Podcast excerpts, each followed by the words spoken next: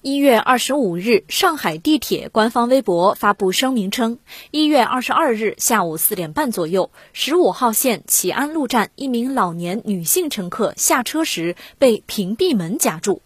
工作人员急速上前帮助脱困，之后经送医抢救，该乘客仍然不幸身亡。事故的具体原因，有关部门已经介入，正在进一步调查中。运营方对该乘客的不幸离世深感惋惜，将全力配合调查，并做好家属安抚善后以及后续的相关事宜。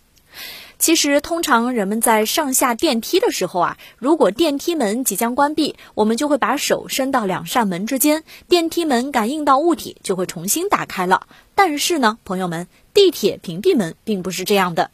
地铁屏蔽门只有遇到厚度超过限定的背架物体才会被弹开，而当我们伸出手去阻隔屏蔽门时，地铁的屏蔽门啊不一定会有所感应。这个时候，屏蔽门非但不会弹开，反而会继续执着的关闭，对人体造成伤害。另外啊，有乘客认为，只要挤进了屏蔽门，就一定能够顺利的挤进车厢，但这恰恰是最危险的，因为你很有可能被困在屏蔽门与车门的中间。虽然在各个车站的屏蔽门都有加装障碍物探测保护装置，以防人员被困在屏蔽门和车门中间，但是这个举动实在是太危险了。所以，当车门发出滴滴滴的警报声，而且黄灯闪烁，那就表明车门即将打开或者关闭，大家就不要靠近车门了。